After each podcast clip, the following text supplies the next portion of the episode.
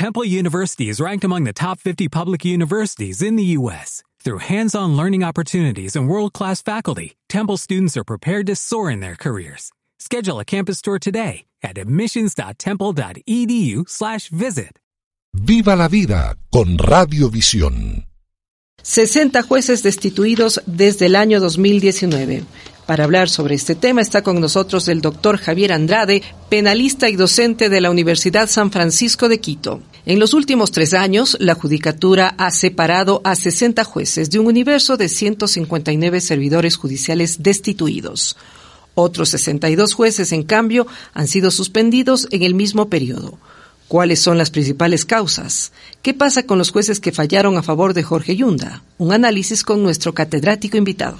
Doctor Andrade, buenos días. Soy Iván Flores, bienvenido al programa. El diario Primicias da cuenta de que en los últimos tres años, 60 jueces han sido destituidos por el Consejo de la Judicatura y otros 62 han sido suspendidos temporalmente. Le pregunto, doctor Andrade, ¿qué está pasando en la justicia? Bueno, buenos días y saludo a todos quienes son seguidores de la radio. Bueno, yo creo que eh, esto responde a dos factores particularmente. Yo diría un factor externo del, eh, tema de justicia y un factor interno. Eh, considero que el factor externo es todo lo que viene de cómo se ha manejado la administración de justicia en varios periodos de tiempo. Me explico, es decir, cada función judicial, cada poder judicial, a través del tiempo, ha representado o ha tenido cierto protagonismo dependiendo de los escenarios en los que se haya desenvuelto. Eh, ahora es, por ejemplo, el tema de la persecución de ciertos casos de relevancia por temas de corrupción.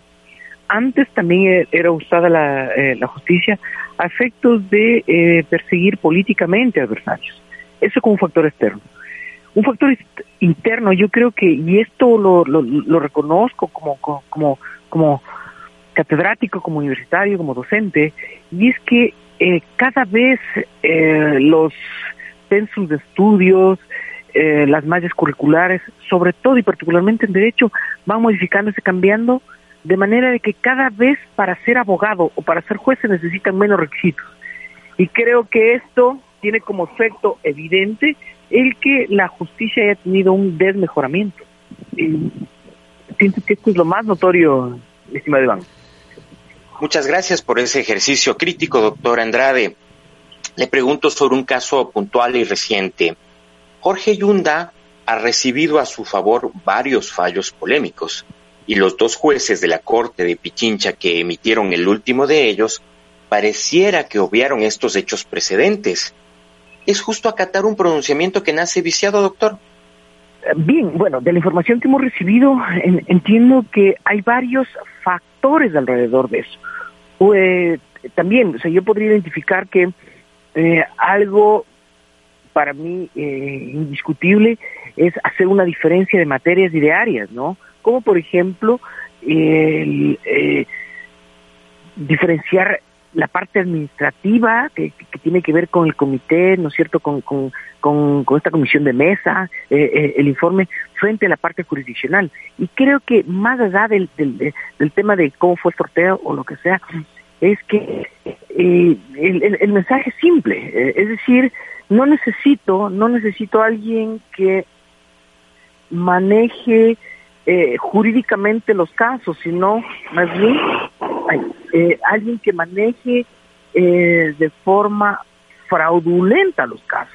Porque, mire, o sea, en, en, temas de mm, irregularidades dentro de la Administración de Justicia, hay, hay jueces que conocen, o sea, manejan incluso eh, el aspecto, es decir, cuando ya es grotesca la irregularidad, creo que es cuando más nos llama la atención, ¿no? Doctor, le saluda Catalina Villasís. La judicatura puede salir por sus fueros y decir que en el caso Yunda suspendió a la jueza Domínguez, pero ¿qué factores alimentan cierta permisividad ante polémicos servidores judiciales? En Guayaquil, por ejemplo, el juez Juan Paredes, que condenó en modo flash a Diario El Universo, sigue administrando justicia. En realidad, eh, hay, yo creo que eh, básicamente que identificar los efectos que esto produce el efecto de suspender a un juez que dictó una resolución no es nada porque la resolución está dada, está tomada, ¿no es cierto? Y más allá de que tenga una suspensión, no sé, algún tipo de sanción, el fallo está tomado y eso deja el sinsabor no solamente para sus compañeros como jueces, ¿ya? porque cada vez se siente más el desprestigio de la justicia, sino que además de eso, para mí es notorio, como menciona el caso señor eh, Paredes, que jueces que han sido eh, enjuiciados, encausados dentro de un proceso administrativo, simplemente no les ha pasado nada, a pesar de tener claros casos y evidencia clara de sus eh, irregularidades. Entonces yo creo que incluso para los compañeros como jueces deben sentirse, mira, pero si no pasa nada, o es decir, nos meten a todos en el mismo saco. Claro, está acompañado por este famoso factor del famoso espíritu de cuerpo, ¿no?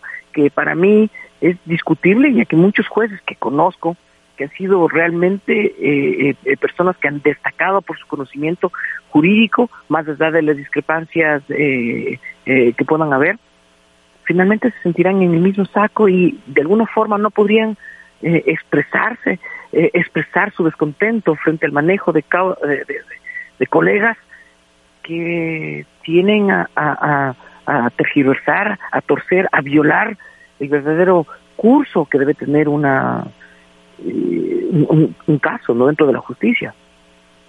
En Buenos Días de Radiovisión nos acompaña el doctor Javier Andrade, catedrático de la Universidad San Francisco de Quito.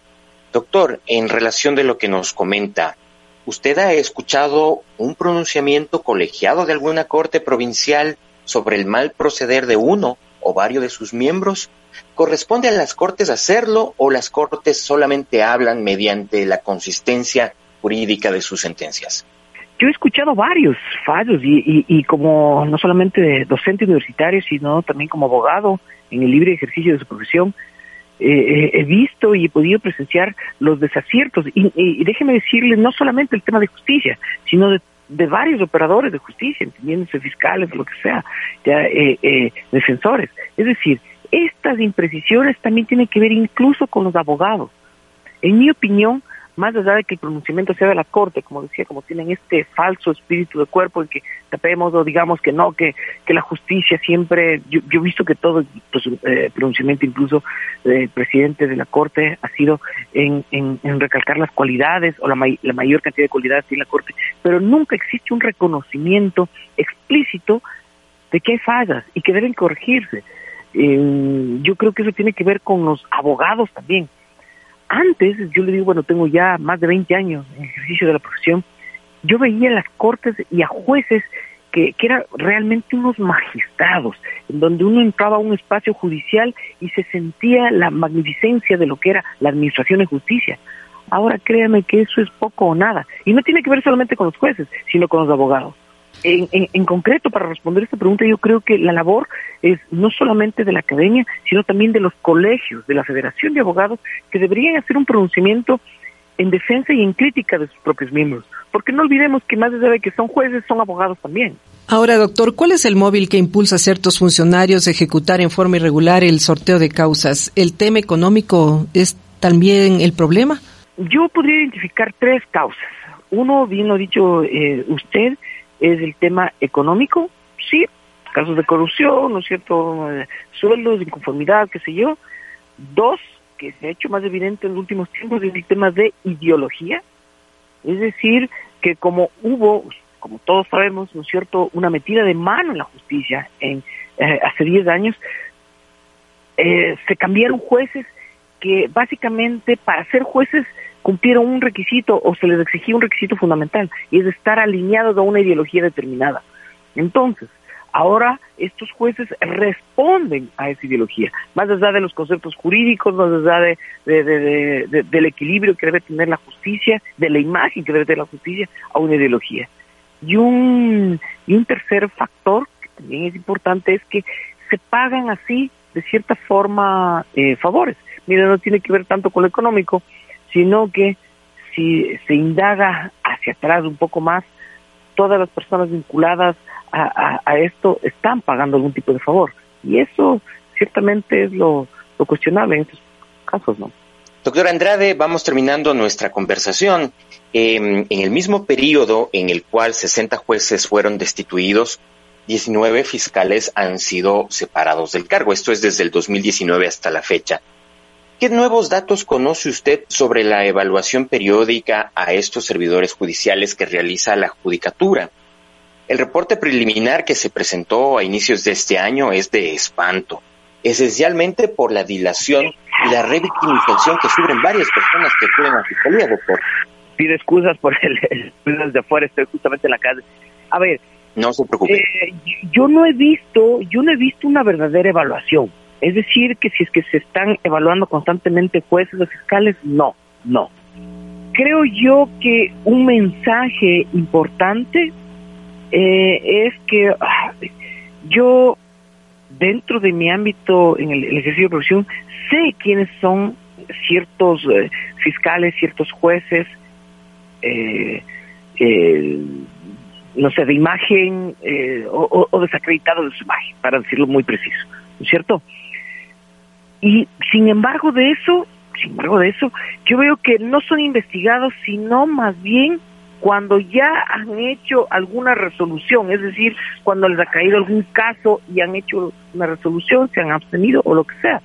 Mire usted, no solamente en el caso Bucarán, eh, eh, la jueza eh, sostiene que había causas de, nulidad, sino también le increpa a la fiscalía su falta de gestión, su falta de diligencia, sus imprecisiones en el manejo de la causa.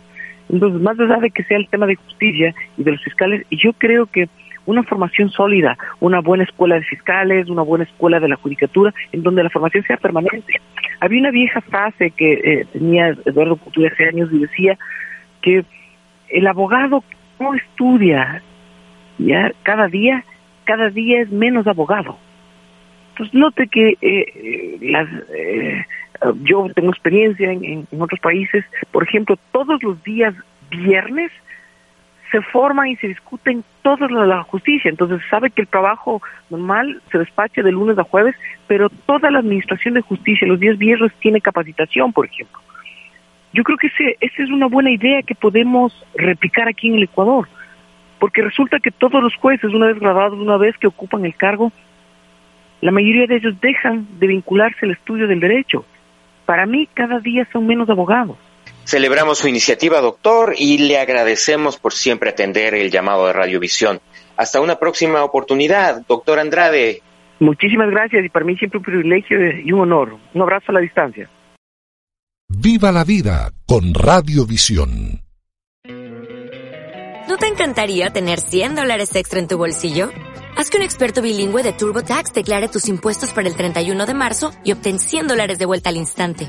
Porque no importa cuáles hayan sido tus logros del año pasado, TurboTax hace que cuenten. Obtén 100 dólares de vuelta y tus impuestos con 100% de precisión. Solo con Intuit TurboTax. Debes declarar para el 31 de marzo. Crédito solo aplicable al costo de la presentación federal con TurboTax Full Service. Oferta sujeta a cambios o cancelación en cualquier momento.